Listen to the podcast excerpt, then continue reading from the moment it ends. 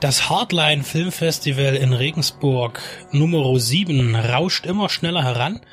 Vom 25. bis zum 29. September.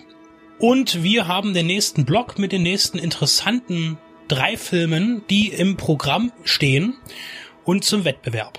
Dabei ist Bliss, ein Film von 2019 unter der Regie und auch Drehbuch geschrieben von Joe Begos. Und das ist, im, im Trailer sieht man schon wieder so ein Film, der sehr auf die 80er Jahre Stilelemente eingeht. Also wir haben das ja oft schon gehabt.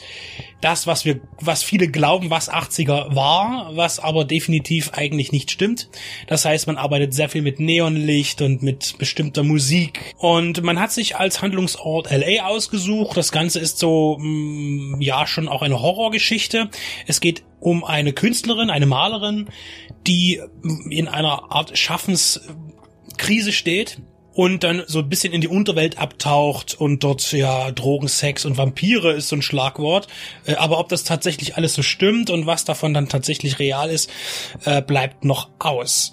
Der Regisseur hat äh, Almost Human 2013 ähm, gedreht. Das war sein erster abendfüllender Film. Er hat den Abspann dort sehr lang gemacht, um auf eine äh, Feature-Filmlänge zu kommen, um ihn eben auf Festivals als Langfilm einreichen zu können. Darf ich mal fragen, wie viel? Ähm, acht Minuten. Wobei das fast schon, mm, ja, legitim ist. Also wenn ich überlege, John Rambo hat einen Abspann von etwas über zehn Minuten. Was ist denn ein äh, qualifizierender, äh, eine qualifizierende Länge für einen Feature-Film bei Festivals? Eine Stunde oder? Ich weiß es nicht genau. Ich glaube, er ist auf 80 Minuten gekommen mit dem mit dem Abspann. Ähm, genau. Äh, und der der Bliss geht auch 80 Minuten. Und ja, wer weiß, ob er es diesmal geschafft hat, ohne ihn so ziehen zu müssen. Aber das Gute ist ja, soll er den Abspann nur 20 Minuten lang machen, solange der Film auch in seiner Kürze tatsächlich besser ist, weil anstatt jetzt acht Minuten noch ähm, Handlung hinzuzuerfinden, die aber die Stimmung raubt oder dehnt. Äh, ein weiterer Film war The Mind's Eye von 2015. Der Mann ist also viel im Horror und Science Fiction unterwegs und ich denke natürlich, der Film wird hier auch das anbieten, sonst würde er auch nicht auf dem Hardline Film Festival laufen. Ähm, ist der Film von den dreien, die ich vorstelle, mich noch am wenigsten interessiert, wobei auch der wirklich vom, also das muss man sagen, von der optischen Qualität, was der Trailer preisgibt, sind die alle drei wirklich ganz gut, also wirklich hoch dabei, muss ich sagen. Und der Film ist ja jetzt von der Erwartung her für mich nicht schlecht, sondern weil die anderen beiden nur wesentlich inter noch interessanter sind.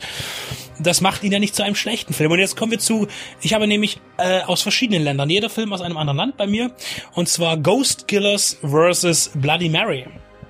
Und der ist von 2018, ein brasilianischer Film äh, von Fabricio äh, Bitar der hier die Regie führte und auch das Drehbuch mitgeschrieben hat, zusammen mit seinem Hauptdarsteller, den Danilo Gentili. Ich hoffe, ich spreche das jetzt richtig aus.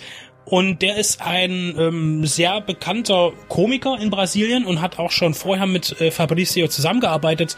Er übernimmt eben auch Drehbuch, ist kreativer Gestalter auch während des ganzen Projektes gewesen. Also der ist wirklich schon sehr prominent, ist äh, Fernsehmoderator, auch Schriftsteller, Karikaturist, also der Mann ist auf jeden Fall äh, groß im Geschäft. 2017 hatten die beiden schon zusammen was gemacht und zwar eine Komödie, die vermutlich, denke ich, in Brasilien dann auch ähm, als, als Lokalinteresse äh, Interesse gezogen hat. Es ist, handelt sich jetzt bei Ghost Killers vs. Bloody Mary um den zweiten Film, den er eben gemacht hat und es ist eine Horrorkomödie und eine ziemlich deutliche, wie der Trailer es verrät. Es, äh, hier geht man einer urbanen Legende nach, die in brasilianischen Schulen vorherrscht. Und zwar ist es dort so, das ist ein bisschen Candyman-mäßig, äh, da gibt es ein blondes Mädchen auf der Schultoilette das auftaucht, wenn man, und jetzt muss ich aufpassen, ich habe das recherchiert, versucht zu recherchieren, äh, man muss dreimal die Toilettenspülung in der letzten Kabine betätigen, äh, dann noch irgendwie ein bisschen rumhampeln und dann irgendein Zauberwort sagen und dann erscheint äh, dieses, ja, dieser Geist dieses blonden Mädchens und sucht eben genau die Leute heim, die eben Sex Drogen auf der Toilette und so, also in, in, im Schulbereich. Ich habe gerade nicht zugehört. Hast du über die Huschhalle gesprochen oder bist du noch bei deinem Film? Ich bin noch beim Film. Wir sind ja auch in der Schule. So, ja.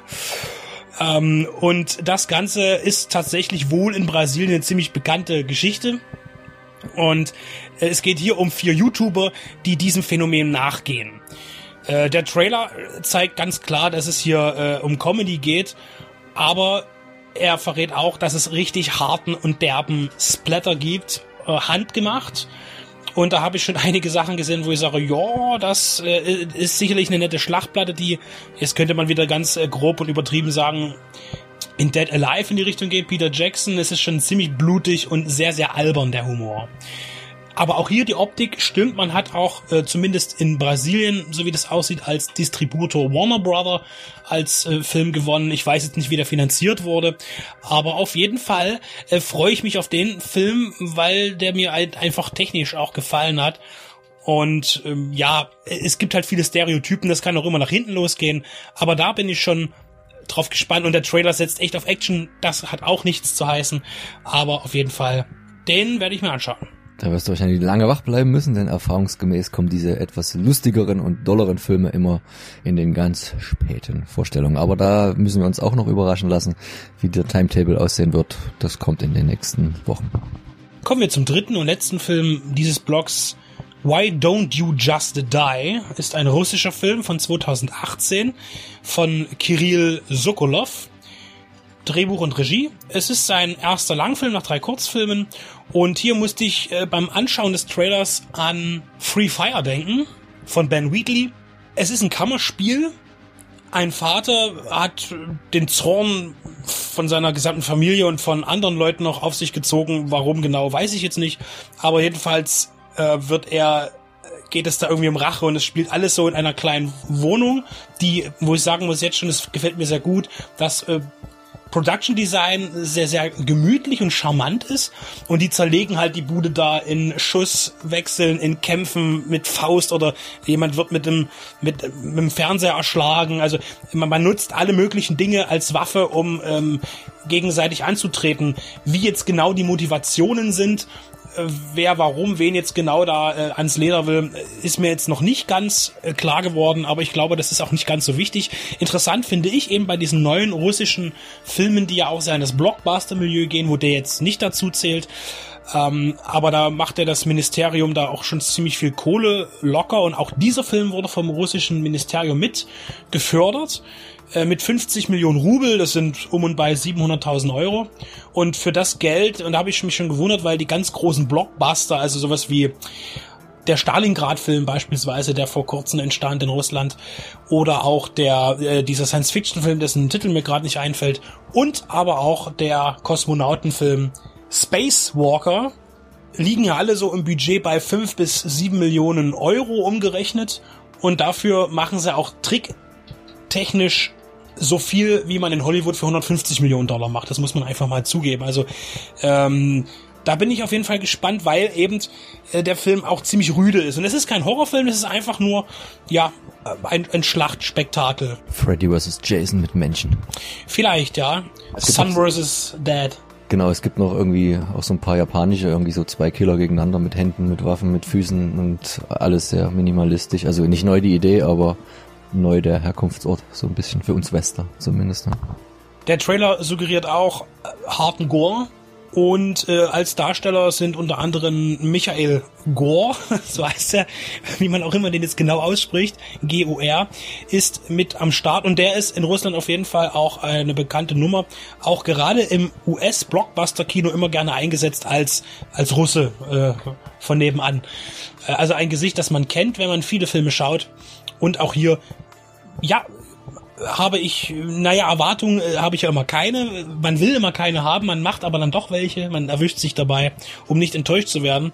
Aber ich finde, den Blog, den ich jetzt hier vorstellen durfte, das sind drei gänzlich unterschiedliche Filme, die mir aber alle in gewisser Weise schon versprechen wollen, dass sie in dem, was sie tun, sehr konsequent und eisenhart sind. Und ähm, wenn sie dann eben auch noch kurzweilig sind, weil davon ist jetzt nichts irgendwie, was wir ernst nehmen müssen, äh, also kein, kein tiefgreifendes Kino, sondern wirklich Unterhaltungskino. Möglicherweise der erste, der Bliss, wahrscheinlich doch ein bisschen mehr Charakter und Tiefe ähm, und irgendwie Vergangenheitsbewältigung möglicherweise. Aber ich äh, habe eine bunte Mischung und ja, freue mich auf alle drei.